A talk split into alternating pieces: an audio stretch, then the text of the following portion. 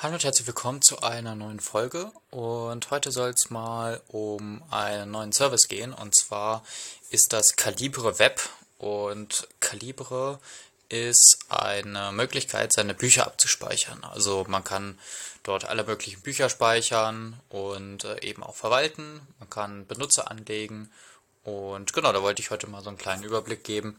Ist ähm, kein richtig großer Service wie Paperless oder sowas, aber ist halt spezialisiert auf Bücher und deswegen wollte ich das mal ähm, genauer beleuchten.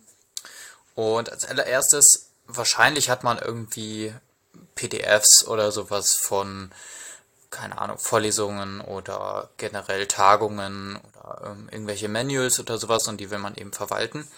Natürlich kann man das auch im Paperless machen, da kann man ja auch einfach PDFs reinschmeißen oder sowas, aber Calibre ist da halt noch ein bisschen mehr, man kann auch E-Books und sowas äh, da drin eben verwalten und es gibt ja auch Bibliotheken, wo man sich ja, ähm, Bücher runterladen kann, die eben Urheberrecht, wo das Urheberrecht abgelaufen ist, nicht abgelaufen ist, aber äh, eben ähm, irgendwie der Allgemeinheit zur Verfügung gestellt wurde.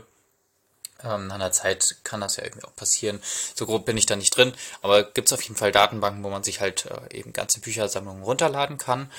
Und genau, was Calibre Web macht, ist eben das Ganze strukturiert darzustellen. Also man kann zum Beispiel auch ein PDF eben, wie gesagt, hochladen. Ähm, wenn man jetzt so ein Buch hochlädt, dann ähm, kann ich ja gerade mal kurz machen, kommt man zu einer kleinen Übersicht, äh, wo man das dann eben noch einrichten kann. Also man kann natürlich einmal den Buchtitel nennen, den Autor, dann kann man noch ein paar Tags hinzufügen oder ob es zu einer Serie gehört, ähm, eine Serien-ID, ähm, eine kurze Bewertung kann man da lassen, man kann das Cover eintragen, man kann das von lokal ähm, hochladen oder eben einfach nur äh, ja, eine URL angeben. Genau, dann kann man halt so äh, Verlag, Sprache und sowas auch einstellen. Und genau, das, die Informationen sind halt vor allen Dingen dafür da, dann später das Ganze ja, wiederzufinden. Und dazu gibt es eine Suche, die auf verschiedenen, also verschiedenen Parametern suchen kann. Ähm, genau, man kann halt standardmäßig einfach generell nach Text suchen. Man kann das aber auch noch besser strukturieren. Man kann ähm, nach dem Titel suchen, nach dem Autor, äh, Herausgeber, ähm, ja, Herausgabedatum von bis oder sowas, wenn man ungefähr eine Range hat. Ähm, man kann einzelne Tags äh, auch suchen oder nach einer Serie oder andere Regeln nach Sprache oder so. Genau, und dann halt eben auch Sterne, wenn du so weißt, okay, dem Buch habe ich vielleicht zwei bis fünf Sterne gegeben, ähm, dann kann man sagen, okay, von zwei bis fünf Sternen, liste mir bitte mal alle Bücher auf. Und genau, das ist alles verundet, also man kann ähm, hier oben auch Text eingeben und äh, unten die Sterne und sowas und dann kann man das nochmal ähm, genauer eingrenzen. Man kann auch in der Beschreibung generell suchen von Büchern. Und genau, sonst kann man halt eben auch so Filter einstellen. Man kann hier auf Autoren klicken und dann hat man mit einem Klick alle Autoren angezeigt. Also ich habe hier tatsächlich sehr, sehr viele Bücher drin ähm, und dementsprechend viele Autoren. Äh, kann man hier überhaupt sehen, wie viele Bücher das sind. Ähm, nee, anscheinend nicht. Aber es, es sind auf jeden Fall einige, das äh, kommt aus so einer öffentlichen Bibliothek. Und genau, das kann man halt auch eben sortieren, ähm, nach verschiedenen Parametern, Autor, Erscheinungsdatum natürlich. Genau, sonst kann man eben, was auch ganz interessant ist, ähm, ja, so eigene ähm, ja, Bücherkategorien anlegen, wo man ja einmal nur einmal Bücher hochladen kann oder auch ähm, ja, ähm, wiederfinden kann. Man kann zum Beispiel, ich habe jetzt eine Sektion für IT-Bücher ähm, eingestellt oder ähm, genau noch eine Sektion für meine Bücher oder Best of kann man auch einstellen. Und genau, man kann hier auch weitere Bücher, äh, Regale heißt das, äh, hinzufügen, also dass man wirklich wie so ein physisches Regal eben so einsortieren kann, die einzelnen Bücher. Und genau, das ist halt nicht nur kla für klassische Bücher, ähm, wie E-Books oder sowas, sondern halt eben auch für PDFs interessant. Weil man hat halt ja, verschiedene PDFs, äh, die irgendwo rumliegen oder sowas, ähnlich wie bei Paperless auch.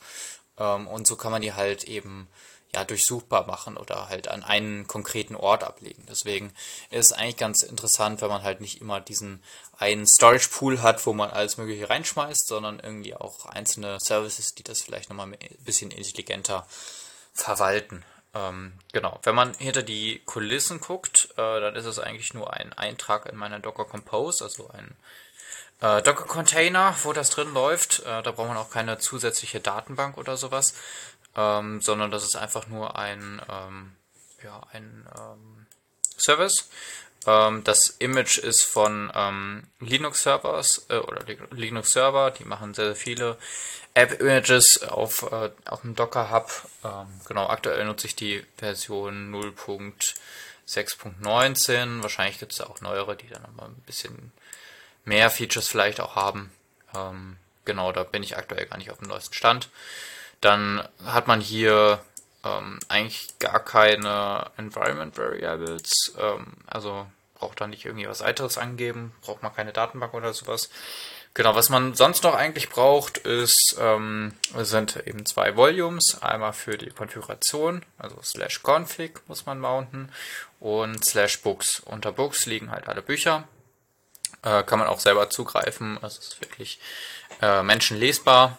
Ähm, Bücher würde ich da nicht ablegen, die werden halt dann nicht ähm, ja in der ähm, wahrscheinlich SQLite-Datenbank eben hinterlegt. Äh, die sollte man dann halt über ähm, den Upload hochladen. Genau, den Upload, den muss man erstmal aktivieren. Das muss ich auch erstmal finden. Da gibt es auch Tutorials zu auf YouTube. Ähm, genau, da kann man eben auf das Admin-Panel gehen, wenn man natürlich Administrator ist. Und dann über Einstellungen, ähm, da müsste ich gerade auch mal gucken. Ähm, sonst verlinke ich euch da noch ein Video, wie man das macht. Genau, das, da muss man noch ein bisschen rumfrickeln. Ähm, genau, sonst, ähm, ja, vielleicht kann man das auch ablegen und dann nochmal die Datenbank neu indizieren. Ähm, da bin ich aber allerdings nicht so drin. Ähm, aber genau, also es ist ein simpler Service eben zum Verwalten von Büchern. Calibre Web heißt er. Und ähm, genau, man kann das eben auch anderen Benutzern zur Verfügung stellen wenn man jetzt ähm, ja, eine Familie hat und mehrere Leute irgendwie ähm, Bücher lesen und man kann es auch über äh, ja, übers Handy auch lesen. Also es gibt auch eine App, die kostet allerdings ein bisschen Geld. Ähm, sonst kann man allerdings auch die äh, den Browser benutzen und das darüber äh, eben ansurfen. Und genau, PDFs kann man darüber auch sich anzeigen lassen. Ich weiß nicht genau, wie das mit den anderen Büchern ist. Da habe ich mich noch nicht drin mit beschäftigt oder auch wie man das sich aufs Kindle drauf lädt. Ähm, da bin ich auch nicht so drin. Vielleicht muss man sich erst auf den Laptop runterladen, vom Laptop auf, dann aufs, Ki aufs Kindle. Keine Ahnung, ob es da vielleicht eine Schnittstelle zu gibt. Äh, da bin ich nicht drin. Aber genau, sonst ist es ein solides Tool, ähm, genau, um eben Bücher zu verwalten und ähm, genau, macht nicht mehr und macht auch nicht weniger. Genau. Und ja, ich denke, ähm, dann habe ich alle Informationen. Genau, ich ähm, tue einfach nochmal einen Link zu einem Video, das mir geholfen hat, da eben diesen ähm, Upload zu Calibre Web eben ja, zu zeigen.